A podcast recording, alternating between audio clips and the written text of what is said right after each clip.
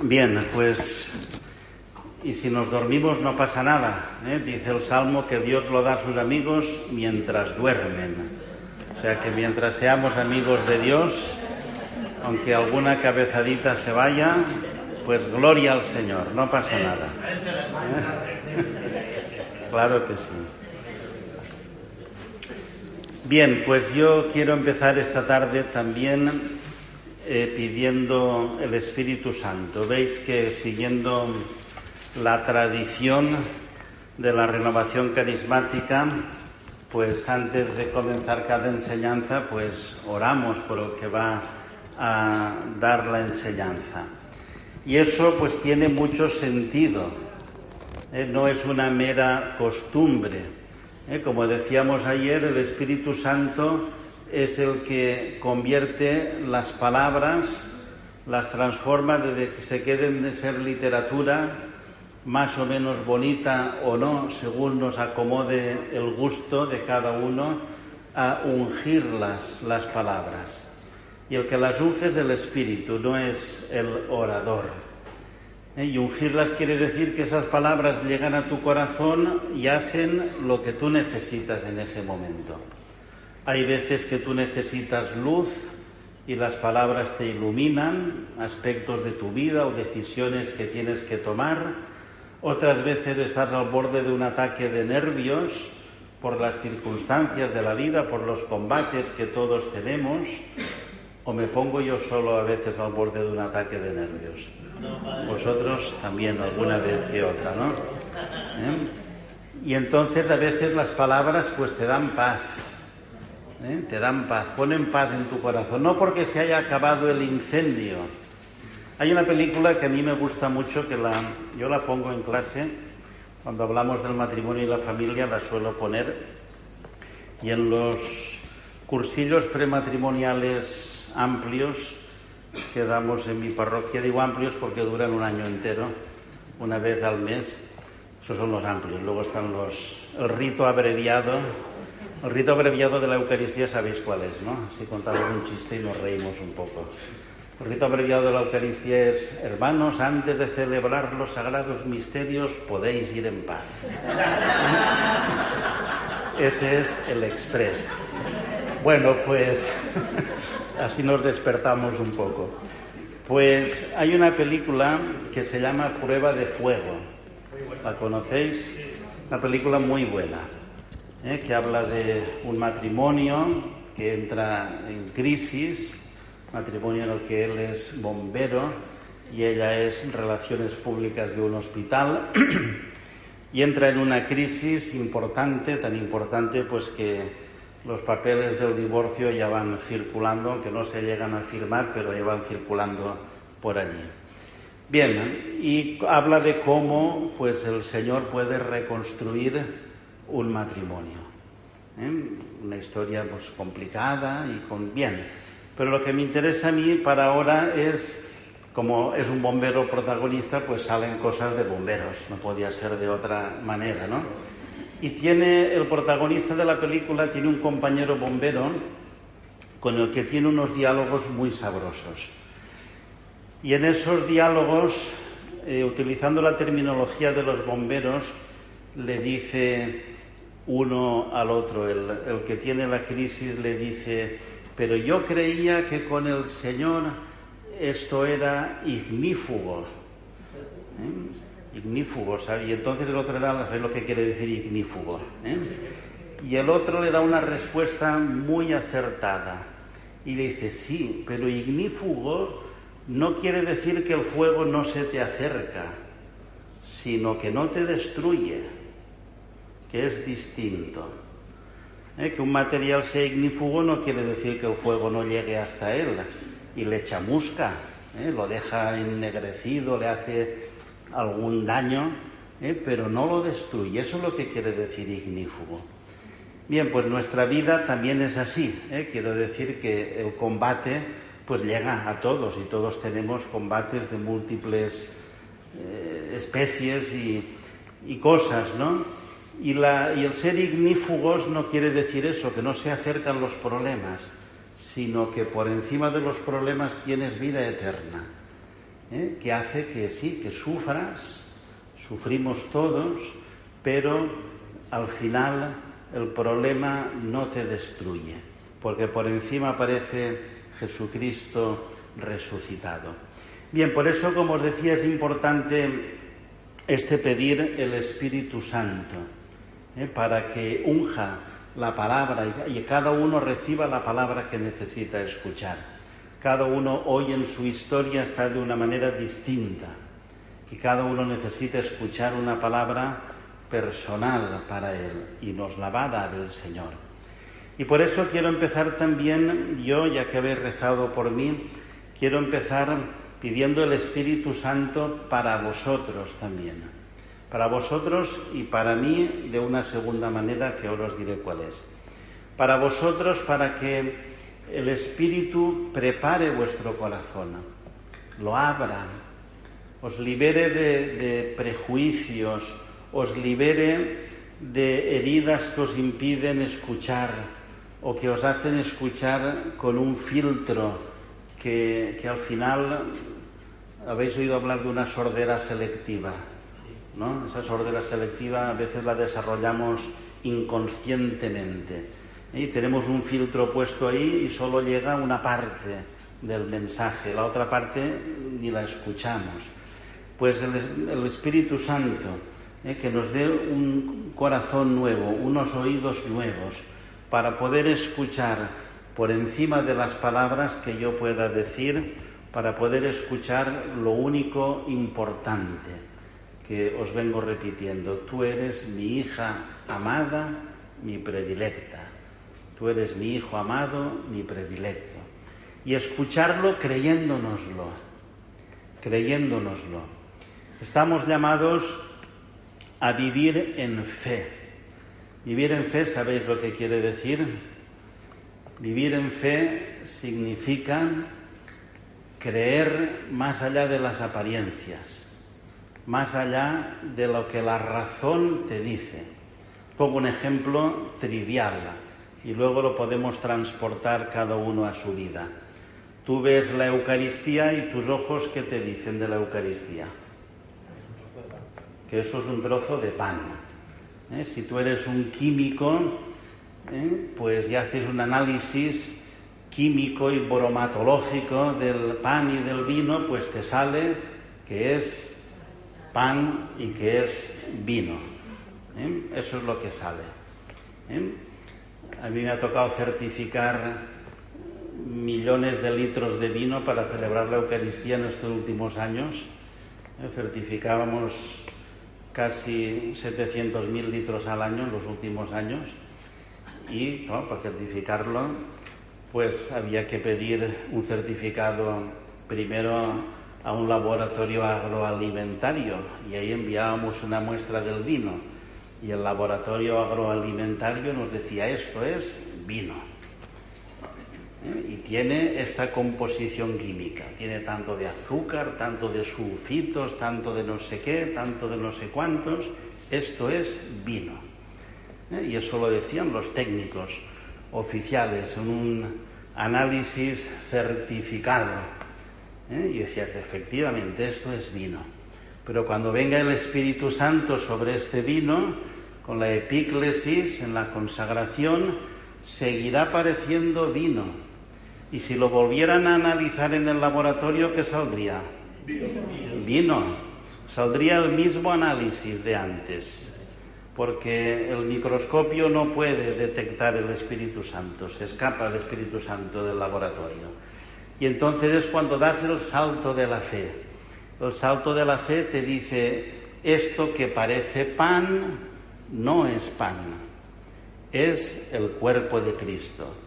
Y esto que parece vino, y si lo analizas es vino, no es vino, es la sangre de Cristo. Bien, pues el salto de fe es este, es ir más allá de las apariencias.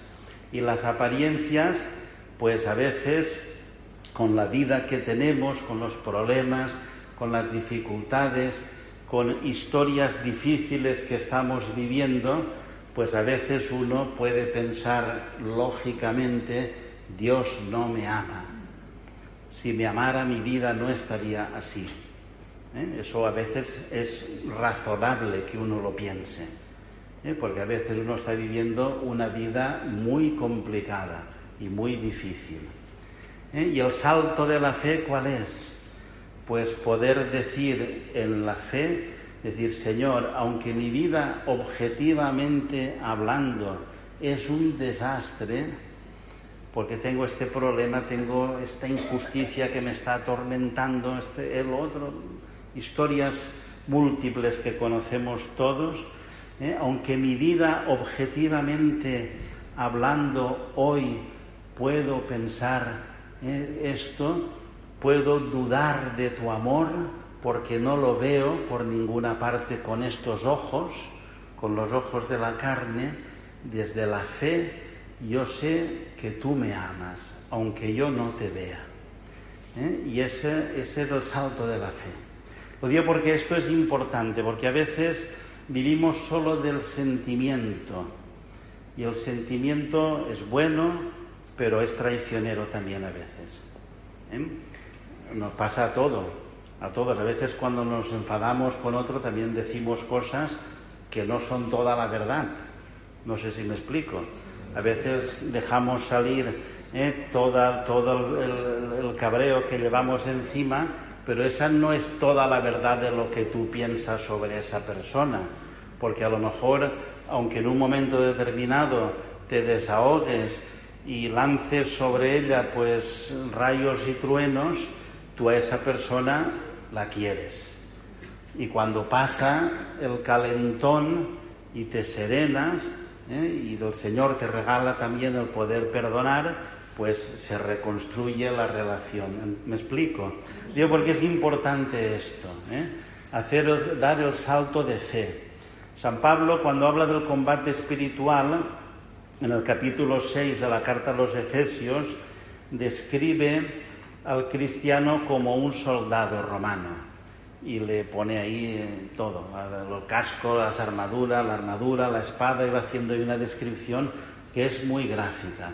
Y dice que las flechas incendiarias que lanza el enemigo hay que embrazar el escudo de la fe. ¿Y el escudo de la fe qué es? Pues que cuando me viene o bien de dentro de mí, de mis sentimientos, o bien porque el enemigo me tienta, o alguien, como os he dicho esta mañana, me dice una palabra demoledora con razón o sin ella, eso me afecta a mi inteligencia y me afecta a mis sentimientos. Pero ahí es importante que saquemos el escudo de la fe. ¿Y qué me dice el escudo de la fe? El escudo de la fe me dice que Dios me ama, aunque yo no lo vea. Y por tanto, aunque yo no lo pueda ver, ¿eh? pues hay que hacer la oración del publicano en el templo. ¿Cuál, ¿Cuál, era la oración del publicano en el templo? Postrarse en tierra y decirle, Señor, ten compasión de mí. Como el ciego de Jericó, yo quiero verte, Señor. Eso es lo que quiero. ¿Eh? Y con esa confianza, pues empezar, ¿eh? empezar a relacionarse con el Señor. Bien, pues dicho esto, eh, pedimos el Espíritu Santo. Ven, Espíritu Santo, ven, ven sobre esta asamblea, sobre cada uno de los que tú has traído aquí hoy, de los que tú has traído aquí esta tarde. Ven, prepara nuestro corazón, prepara nuestros oídos para poder escuchar esta predicación y para poder acogerla como una buena noticia para mi vida, para la vida de cada uno de los que estamos aquí. Ven Espíritu Santo, sana las heridas que nos dificultan la escucha. Sana nuestros corazones tantas veces rotos por el escándalo de la historia. Ven Espíritu Santo, derrámate con poder, derrámate sobre cada uno de nosotros, especialmente sobre aquellos que tienen más dificultades. Ven Ven Espíritu Santo y sella en el corazón de cada uno de los que estamos aquí el amor de Dios. Sella que Dios nos ama y que Dios quiere que tengamos vida y vida en abundancia. por Jesucristo nuestro Señor. Amén. Y la segunda cosa que quería pedir para mí, os la cuento también porque es uno de los regalos que, que yo he recibido del Espíritu Santo desde hace mucho tiempo. Y es el efecto boomerang que le llamo yo de la predicación.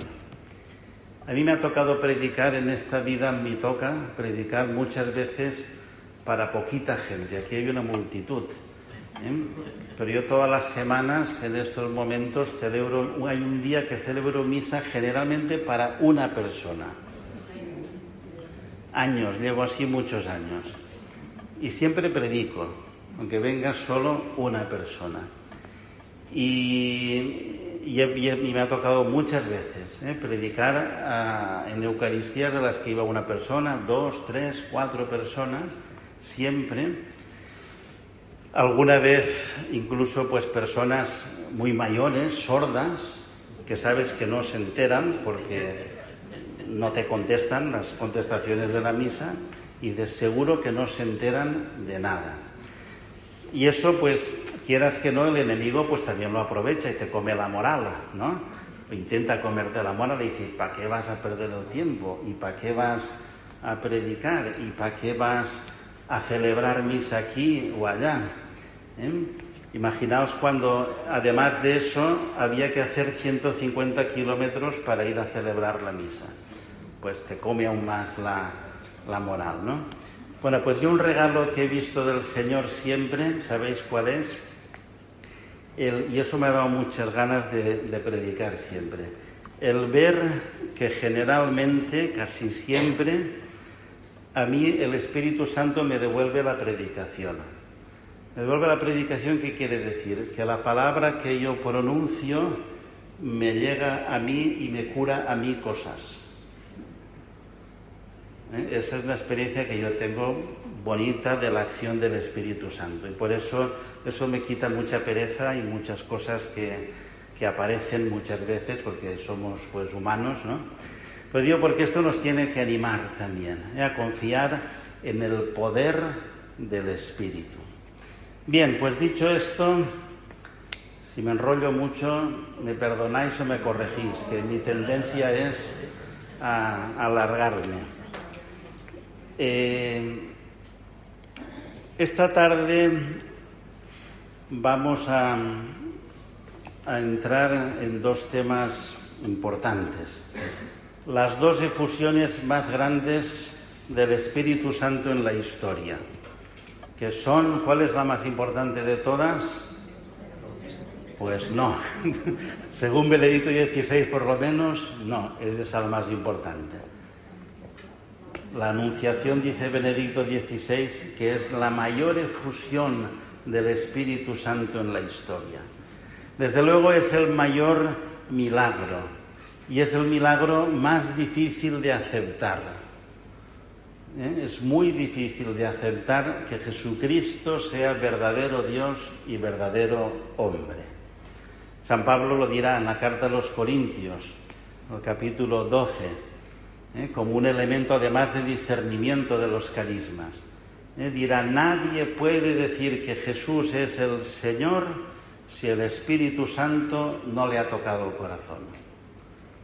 Sin el Espíritu Santo Jesús es como mucho un tío estupendo, un sabio, un libertador, todas esas cosas que escuchamos decir en el mundo, ¿eh? como mucho.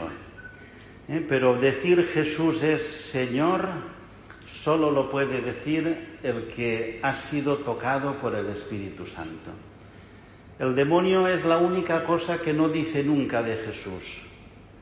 Si leéis el Evangelio, el demonio a Jesús le da otros títulos, pero nunca le llamará Señor. Porque ponerse bajo el señorío de Jesucristo, eso es tela marinera. Bien, pues, y de hecho, pues bueno, yo os digo, es lo más difícil de aceptar de la fe cristiana, ¿eh? que Jesucristo es verdadero Dios y verdadero hombre. Es un misterio también que no podremos entender nunca, siempre se nos escapará. Bien, pues vamos a hablar primero de la Anunciación y luego, después de la merienda, de Pentecostés. O sea que el plato de la tarde va a ser suculento y fuerte, sabroso. Bien, voy a leer el texto de la Anunciación y después lo comentaremos. Y después también a la noche, pues la adoración también irá por aquí. Dice así, Lucas 1, 26 y siguientes. En el mes sexto, el ángel Gabriel fue enviado por Dios a una ciudad de Galilea llamada Nazaret, a una virgen desposada con un hombre llamado José, de la casa de David. El nombre de la virgen era María. El ángel, entrando en su presencia, dijo, Alégrate, llena de gracia, el Señor está contigo.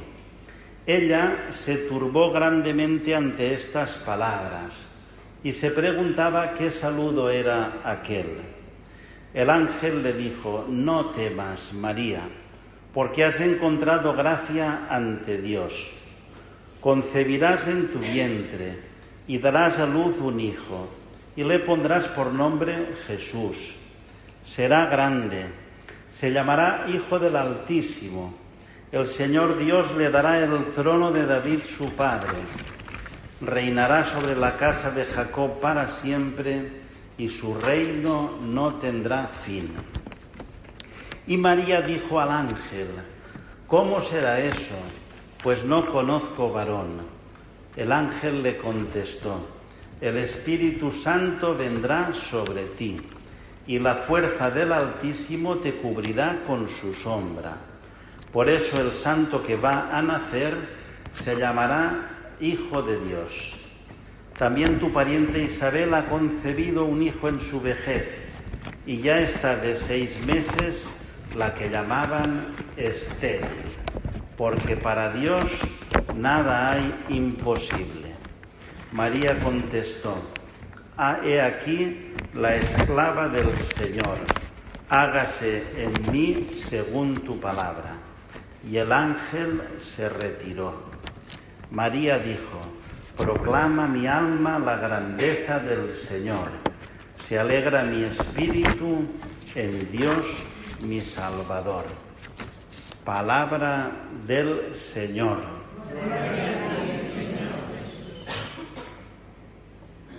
Bien, pues esta palabra tan hermosa que hemos escuchado Hoy el Señor te la dirige a ti.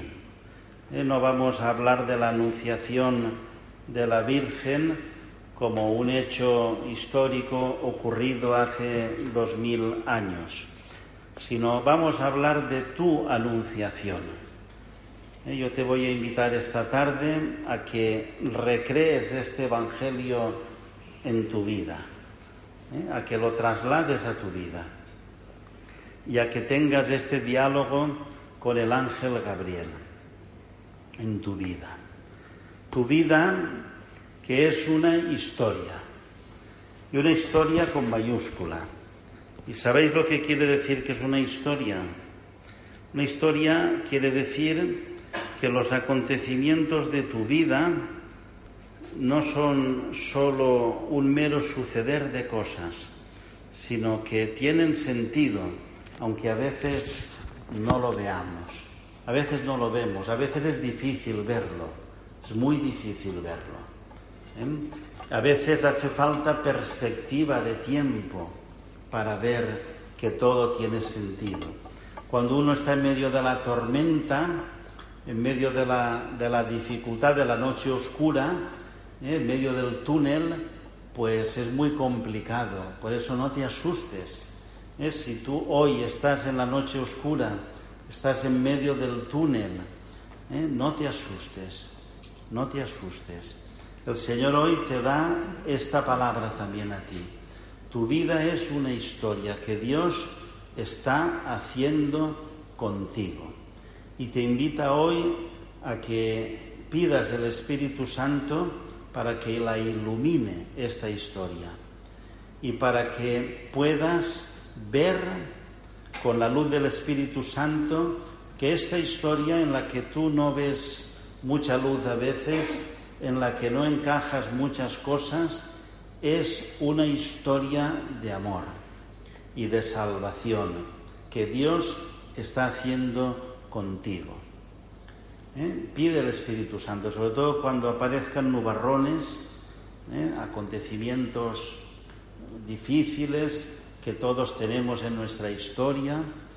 ¿eh? Hemos sido víctimas de injusticias, de pecados, también los demás han sido víctimas de nuestros pecados. ¿Eh? A veces pues hemos tenido que vivir acontecimientos malos, la muerte prematura ¿eh? de personas a las que queremos, situaciones difíciles. Vivir todo esto es una, con bien vivido es una gracia de Dios. ¿eh? Yo os he contado, ayer dije algo, en Pentecostés conté ese testimonio también. Yo tuve que vivir, por ejemplo, la enfermedad y la muerte de mi madre. Mi madre murió joven, tenía 60 años cuando murió, tenía mal las válvulas del corazón. Yo tenía 16 años cuando ella murió y en los diez últimos años de su vida pues estuvo muy mal, muy pues, prácticamente casi de, reposo, ¿eh? por menos temporadas. ¿eh? Y a veces pues uno ¿eh? vive situaciones complicadas. Y es una gracia de Dios, yo lo he dicho como un signo del Espíritu, la que yo viví recibido de mi madre, por ejemplo que es poder ver a mi madre bendecir a Dios siempre en medio de la enfermedad, siempre, y morir dándole gracias a Dios.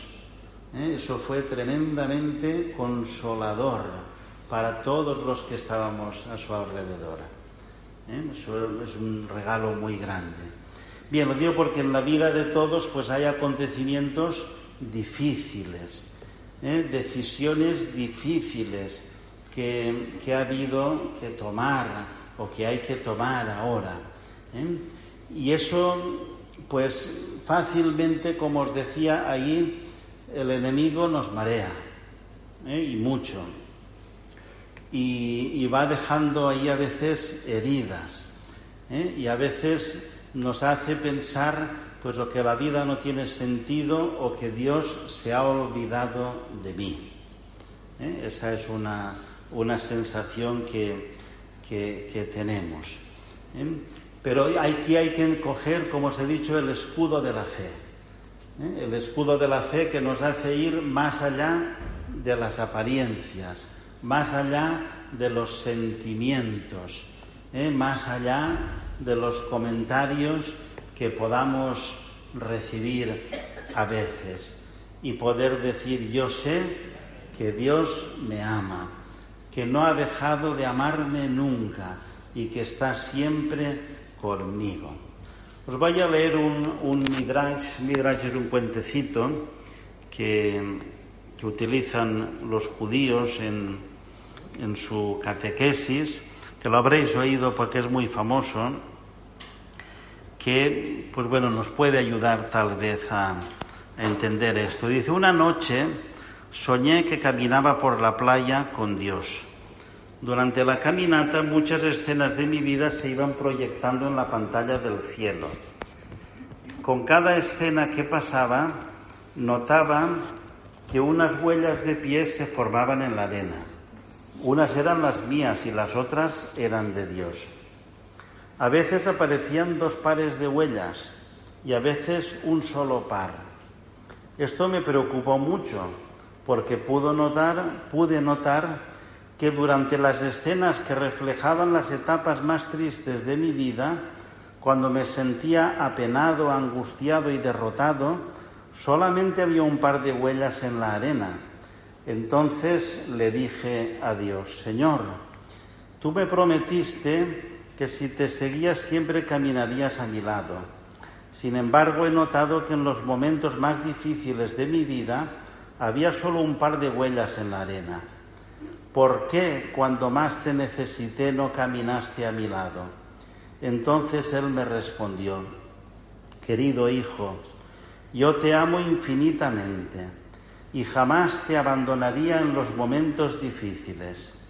Cuando viste en la arena solo un par de huellas, es porque yo te cargaba en mis brazos. Las huellas que veías eran las mías y no las tuyas. Eso es lo que nos dice la fe.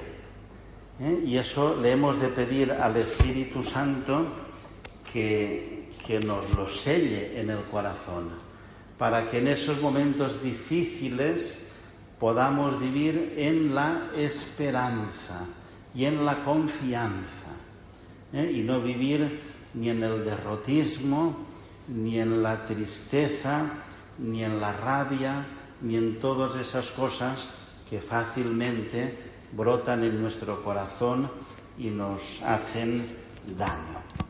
Bien, pues, ¿qué os invito a hacer esta tarde? Pues a que releyendo la Anunciación hagas tu historia. ¿Eh? También un día el ángel Gabriel apareció en tu vida. En tu vida también ha habido un sexto mes. Ponlo, pon cuando ha sido ese sexto mes, piénsalo. Igual te sale, igual no te sale, pero te, puede salir. Yo, el mío, ya os he dicho cuándo fue. El mes de abril de 1974. Ya ha llovido un poco desde entonces. En un pueblecito de la provincia de Alicante que no se llamaba Nazaret, sino Benasau, al pie de la Serrella. ¿Eh? Los que sois de Alicante os sonará lo mejor. Es muy pequeñito, Benasau, pues ahí se hizo esa acampada ¿eh? de la que os he hablado esta mañana y ahí fue donde apareció, bueno, antes de eso habían aparecido muchos ángeles Gabriel, pero me refiero al paso ese de la fe heredada a la fe personal. ¿eh? Yo te invito a que vayas poniéndole nombres y apellidos a los ángeles de carne y hueso que Dios ha puesto en tu vida.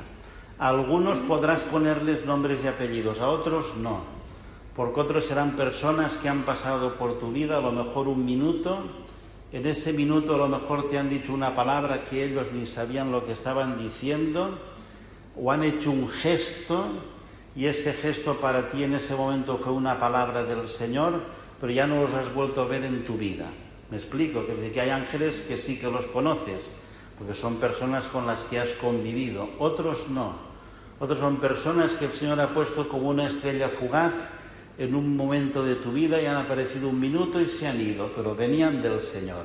Si los recuerdas, ponlos también en la historia y dale gracias a Dios por ellos, por esas personas concretas, que seguro que si lo rezas y lo piensas, hay muchas personas que han hecho de parte del Señor mucho bien en tu vida. También habrá otros que habrán hecho mal, no de parte del Señor, evidentemente. ¿Eh? Pero ahora piensa solo en los que hacen presente el amor de Dios lugares concretos, si te acuerdas, fechas concretas, personas, no para vivir del recuerdo. Vivir del recuerdo no es bueno. Un carismático importante, el primero que conocí yo, y así lo cito, los que me conocen ya están nerviosos de ver que no cito a Martín Valverde todavía. ¿eh? Martín Valverde yo tengo mucha devoción y siempre que viene a España procuro ir a alguno de los conciertos. No por nada, no, no canta muy bien en el sentido técnico, pero a mí cada vez que voy es como si fuera un retiro, vuelvo nuevo, porque el Señor me habla a través de, más que de las canciones de la predicación que tiene antes de las canciones. Pero Martín Valverde en una de sus canciones, la munición de entrada que tiene a la canción, habla de esto, y dice, la historia es como una bodega llena de botellas de vino. ¿Eh? La bodega es un sitio horrible para vivir, ¿no? Está oscuro, ¿eh? hay telarañas por allí dentro, ¿eh? hay mucha humedad, ahí no se puede vivir. Es decir, vivir en el pasado horrible, ni se te ocurra. ¿eh? El pasado para el cristiano no existe, está entregado a la misericordia de Dios. ¿Eh? Todos nuestros pecados están entregados a la misericordia de Dios y los pecados de los demás también entregados a la misericordia de Dios. El futuro no sabemos si llegará, no lo sabemos. El cristiano está llamado a vivir el hoy, está llamado a vivir en la eternidad, que es un eterno presente.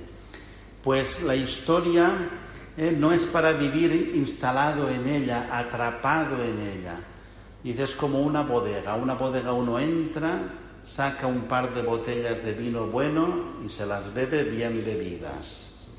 No cogiendo ninguna borrachera, sino compartiendo eh, una comida o una cena con los hermanos ¿eh? y bien bebido. Bien, lo digo por esto, ¿eh? no vivir del recuerdo. El hacer memoria, la semana pasada también la palabra nos dio una, en la misa de cada día, nos dio una palabra un tanto rara para nosotros, pero que si la entendemos bien es muy bonita. No sé si era el viernes o el sábado, el Señor le mandaba al pueblo de Israel celebrar las fiestas, ¿os acordáis? y hacía un calendario de fiestas y decías, qué rollo, calendario de fiestas desde los judíos. ¿Y nosotros qué tenemos que ver con esto? Pues sí, tenemos que ver mucho. Aparte de que hay fiestas que también las celebramos con otro significado, como la Pascua, como Pentecostés. El sábado no lo celebramos, pero celebramos el domingo, que es más que el sábado. Pero al final las fiestas es importante también hacer el calendario festivo de tu vida. El calendario festivo de tu vida, ¿qué es? Haz los grandes momentos de tu historia. En tu historia también, seguramente, habrá momentos especiales en los que has visto la mano del Señor. No tienen por qué ser muchos, o sí, depende de la historia de cada uno y de y de la visión que tenga cada uno. Pero me explico, ¿entendéis lo que quiero decir? Haz tu calendario también. Igual que el Papa nos invita a celebrar el día del bautismo como un día grande, evidentemente lo es, un día grande. Hemos empezado una vida nueva en el bautismo. Pues seguro que en vuestra vida hay momentos que recordáis como un momento fuerte de paso del Señor por tu vida. Que por ejemplo, pues en mi vida, momentos así recientes, además, no muy lejanos, pues la primera efusión del Espíritu que recibí yo en la Asamblea Nacional de hace tres años. Estuve una semana llorando ¿eh? después de esa efusión del Espíritu. ¿Eh? Fue impresionante. ¿eh? y el retiro de sacerdotes que vino después también fue impresionante. Pues seguro que momentos así, que a lo mejor no es que haya pasado algo muy grande a los ojos del mundo, que solo te has enterado tú, ¿eh? porque eres tú el que has visto el paso del Señor. Haz tu calendario de fiesta. ¿El calendario de fiesta para qué sirve? Pues para recordarte que Dios actúa en tu vida. Y sobre todo en los momentos en los que no lo ves, te recuerda que el Señor ha estado grande con nosotros y estamos alegres. Y desde la fe te dice que hoy Dios también está actuando en tu vida, aunque hoy a lo mejor no lo veas. Yo no sé si a vosotros os tienta el enemigo por ahí, pero ahí sabéis una tentación que me, que me, me sacude bastante cuando tengo dificultades o problemas gordos y entonces sale el escudo de la fe y dice, no, no, Dios actúa en tu vida, Dios te ha cuidado, mira el calendario. ¿Y sabéis qué le, le gusta hacer a la cucaracha ahí? Le gusta venir y decirme, sí, sí, Dios ha cuidado de ti hasta hoy pero se acabó el crédito. A partir de mañana vas a ver lo que vale un peine. ¿eh? Y claro, pues en la debilidad de momento pues te da ahí un meneo que te deja temblando. ¿eh? porque somos débiles y enseguida pues aparecen los miedos, los temores y todo. No te escandalices de eso, pero hay que pedir ahí el Espíritu Santo.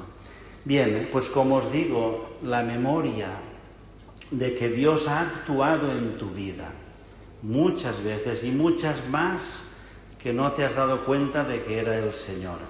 Pero tú de las que te des cuenta, ve anotándolas, ¿eh? ve haciendo tu calendario festivo.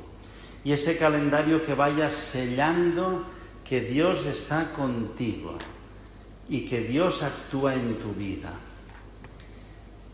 En segundo lugar, el nombre de la Virgen era María.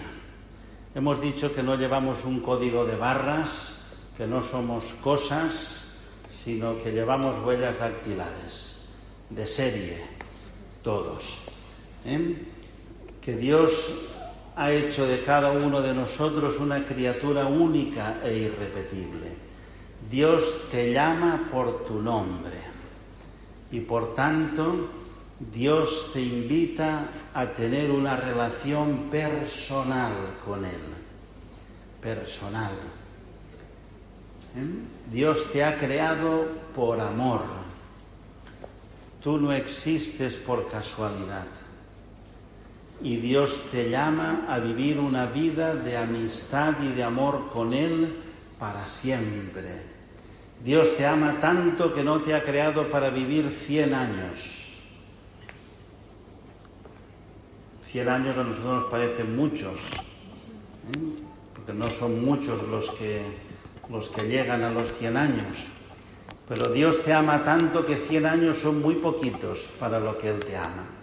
Dios te ha creado para vivir con Él para siempre. Por eso no tengas miedo en relacionarte con Dios. No tengas miedo. Dios te llama por tu nombre.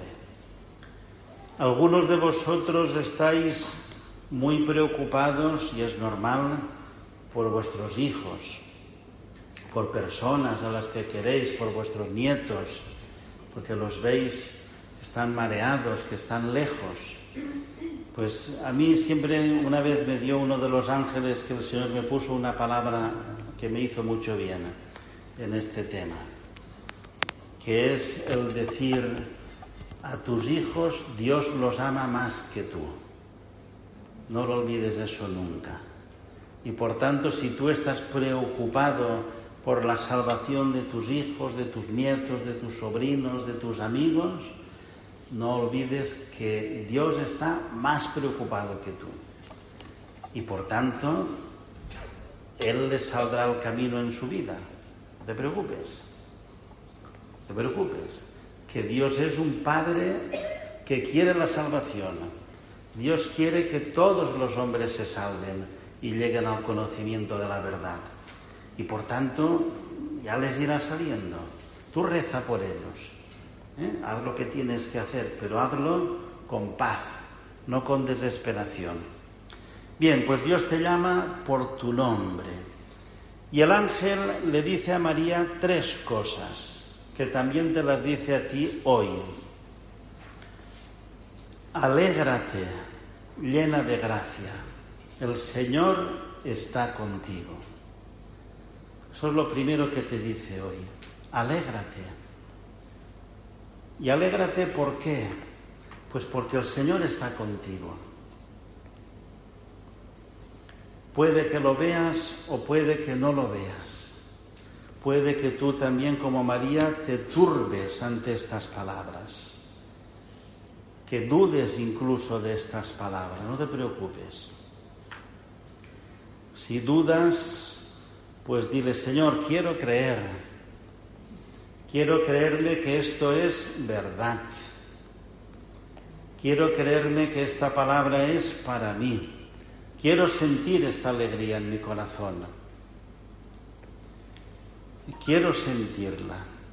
Alégrate y el motivo de la alegría es que el Señor está ahí contigo y está haciendo nueva tu vida, todas las cosas. ¿Eh? Alégrate, el Señor te ha llamado y te ha llamado gratuitamente. La gratuidad. Esta mañana hablábamos de ella. La gratuidad es muy importante. El amor de Dios no hay que ganárselo. No hay que ganárselo. En el mundo vivimos en la meritocracia. Hay que hacer currículum, hay que hacer puntos, ¿no? Para poder hacer cosas en la vida. Y eso hace que terminemos cansados y agobiados y muchas veces desesperados. Pues mirad, en el ser cristiano, después hablando de Pentecostés lo subrayaremos aún más, todo es gracia, todo es don. Ser cristiano no es una exigencia, sino un regalo. ¿Eh? Entrar en la dimensión de la gratuidad es fundamental. Por eso os decía esta mañana, el cielo no hay que ganárselo. Eso que decimos a veces en el lenguaje coloquial no es verdad.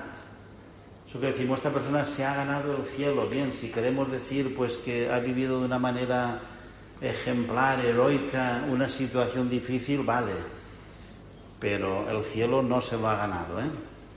El cielo hay uno que lo ha ganado por todos. Y ese uno es Jesucristo, que con su muerte y resurrección ha destruido el poder del pecado y de la muerte. La salvación es un don gratuito de Dios. Ya estamos salvados. Eso sí, como os decía esta mañana, es un regalo que el Señor te ofrece y que tú en tu libertad puedes decir sí o puedes decir no. El paradigma de esto lo tenemos un poco en la crucifixión de Jesús. Es muy llamativa la actitud ahí, ¿no? Jesús en la cruz y los dos ladrones. ¿Recordáis de los dos ladrones? El buen ladrón ese sí que es un profesional. ¿eh? Menudo malandro, ¿eh? pero de los de película. ¿eh? En cinco minutos, en menos, en un minuto, es capaz de, robarle la vida eterna al Señor. ¿eh? Eso sí que es un tío técnico, un profesional. ¿eh? Además, como diría la policía, robo al descuido. ¿eh? En una beca que pega la trepana. Escucha las palabras más hermosas que puede escuchar una persona. Ojalá las escuchemos nosotros el día de nuestra muerte. ¿Cuáles son esas palabras? en el paraíso. ¿Eh? En cambio, el otro ladrón no sabemos lo que fue de él, pero de momento no pinta bien la cosa, ¿no? ¿Eh? Empezando ya Jesús, tú decías que eras el Hijo de Dios, pues sálvate a ti mismo y sálvanos a nosotros. Bien, esperamos que el Espíritu Santo ¿eh? acabara de trabajar ese corazón y al final, pues también pudiera llegar al cielo. Bien, alégrate, alégrate ¿eh? cuando se apodera de nuestro corazón la tristeza, la tristeza es normal que aparezca cuando tenemos dificultades y problemas. ¿eh? No nos debemos de rasgar las vestiduras. Las dificultades y los problemas no nos gustan. Y si a alguien le gusta, que se lo haga mirar. ¿Eh? Quiero decir, porque no es una buena señal que es normal, que te dan un disgusto y te sube la bilirrubina. Pues claro que te sube la bilirrubina. Es lo que toca. ¿eh? Y que no tampoco seamos, a veces hacemos unas lecturas muy, ¿eh? como si tuviéramos que ser impasibles. No, no somos de piedra ni de hierro. Y por tanto, cuando recibimos disgustos, cuando tenemos problemas, cuando las cosas no salen como deberían salir y en temas importantes, ya no me refiero en proyectos que dices, bueno, van y vienen, sino en temas, ya me entendéis, ¿no?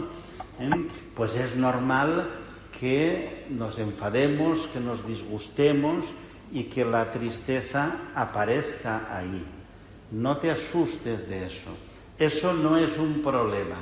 Lo que es un problema es que la tristeza se quede y tome posesión de tu corazón. Eso ahí sí que hay que tener miedo de que pase eso. Y por tanto, cuando aparezca pues la tristeza, pues bueno, pues hay que combatirla. ¿Cómo se combate? Pues orando, pidiendo el Espíritu Santo, abriendo el corazón a los hermanos. A veces eh, nos pasa que tenemos indigestiones dentro, que hay que sacarlas y que hasta que no los sacamos no nos curaremos. Eso nos pasa con muchas heridas, con muchas heridas gordas, hasta que uno no las saca y descansa, no empieza el proceso de curación o empieza, pero va muy lento. ¿eh? Evidentemente, eso no se puede sacar en cualquier sitio. ¿eh? También el sentido común es importante. Pero sí que es importante el acompañamiento espiritual. El tener, el acompañamiento espiritual no me refiero solo a la confesión. ¿eh? La confesión es un ámbito, pero es más amplio el poder descansar, ¿eh? las angustias, los problemas que uno tiene con hermanos que saben que te van a escuchar, que te van a acoger, que no te van a juzgar, que no te van a condenar, que a lo mejor no pueden resolver ningún problema de los que tienes porque no está en sus manos la solución de esos problemas, pero que te pueden acompañar, pueden orar por ti, pueden llorar contigo pueden interceder como Moisés ayer en la palabra. Es muy importante no quedarnos solos. Que decíamos esta mañana también, el diablo quiere sacarnos de la comunidad. Ojo con eso. Una de las primeras palabras que Dios dice en la escritura es, no es bueno que el hombre esté solo. Y eso no va referido solo al matrimonio ¿eh? No, no, eso tiene una profundidad mayor. El hombre no está creado para la soledad, sino para la relación, para la comunión, para la donación. Alégrate, no temas, porque has encontrado gracia ante Dios. No temas. Es bueno también que en esta oración y esta noche también en la adoración le entregues al Señor tus temores, cuéntaselo al Señor, dile lo que te está quitando el sueño, lo que te está preocupando, lo que te está inquietando, aunque te parezca una cosa a lo mejor ridícula, para Dios no hay nada ridículo. No tengas miedo, entrégaselo todo al Señor porque has encontrado gracia ante Dios. El cristiano, decía Salvatore Martínez también, se hacía un lío, no sabía cómo decirlo, es un hombre, bien dicho, sería gracioso. Pero claro, en español gracioso tiene otro significado. Para que gracioso sea bromista, ¿no? Gracioso no quiere decir bromista en este contexto, sino que está tocado por la gracia de Dios. ¿Y la gracia de Dios qué quiere decir? Pues la primera palabra que escuchamos ayer, ¿cuál era? ¿Recordáis? ¿Cuál era la primera de todas? La ascensión, antes de la ascensión. No os toca a vosotros conocer los tiempos. ¿eh? No os preocupéis. El Espíritu Santo, recibiréis dentro de poco el Espíritu Santo. Y Él os dará fuerza para ser mis testigos en Galilea, en Jerusalén y hasta los confines de la tierra. Gracioso quiere decir eso, que Dios que te ama te va a dar la gracia que tú necesitas. Te la va a dar gratuitamente, no te la tienes que ganar, te la va a dar. Y por tanto, no tengas miedo de tu debilidad ni de tus pobrezas si Dios está con nosotros, ¿quién estará contra nosotros? No podemos vivir atemorizados. Esta mañana hemos hablado de esto también. La tercera cosa que le dice el ángel, concebirás en tu vientre y darás a luz un hijo y le pondrás por nombre Jesús. Pues el Señor también te dice a ti hoy esto. El Señor quiere hacer en ti la obra de la nueva creación. Quiere hacer en ti que nazca una criatura nueva. ¿Estás dispuesto? ¿Estás dispuesta a dejarle hacer al Señor una criatura nueva en tu vida? Hay un evangelio que lo dice de otra manera. Dice, a vino nuevo, odres nuevos. No se puede echar el vino nuevo en los odres viejos, porque revientan los odres y se echa a perder el vino y los odres. ¿Y sabéis lo que pasa? Que a veces no queremos que el Señor nos cambie la vida. Y por eso es una pregunta que también te hago yo a ti hoy. ¿Estás dispuesto a que el Señor cambie tu vida? ¿O quieres que solo te la arregle un poquito? Yo cuando predico el Evangelio de los odres nuevos me gusta poner un ejemplo también, así un poco, no sé cómo. ¿Eh? Es decir, el Señor te está diciendo que no quiere ponerte una tirita, sino hacerte un trasplante de corazón. Y tú a lo mejor solo quieres la tirita. ¿eh? Y el Señor te dice, no, yo no he venido por la tirita. Yo he venido a hacerte un trasplante de corazón. ¿Estás dispuesto a que te haga ese trasplante? El Señor no viene a pintar la fachada de la casa para que la casa siga por dentro en ruinas, que eso es muy de moda hoy, ¿eh? el mundo de la apariencia. Tenemos una casa que se cae y nada, la arreglamos por fuera y eso parece Manhattan. Pero como abramos la puerta, salimos corriendo. ¿eh? No, no, el Señor te está diciendo, si quieres que entre el Espíritu Santo en tu vida, lo que quiero es derribar la casa y construir una casa nueva, pero desde los cimientos.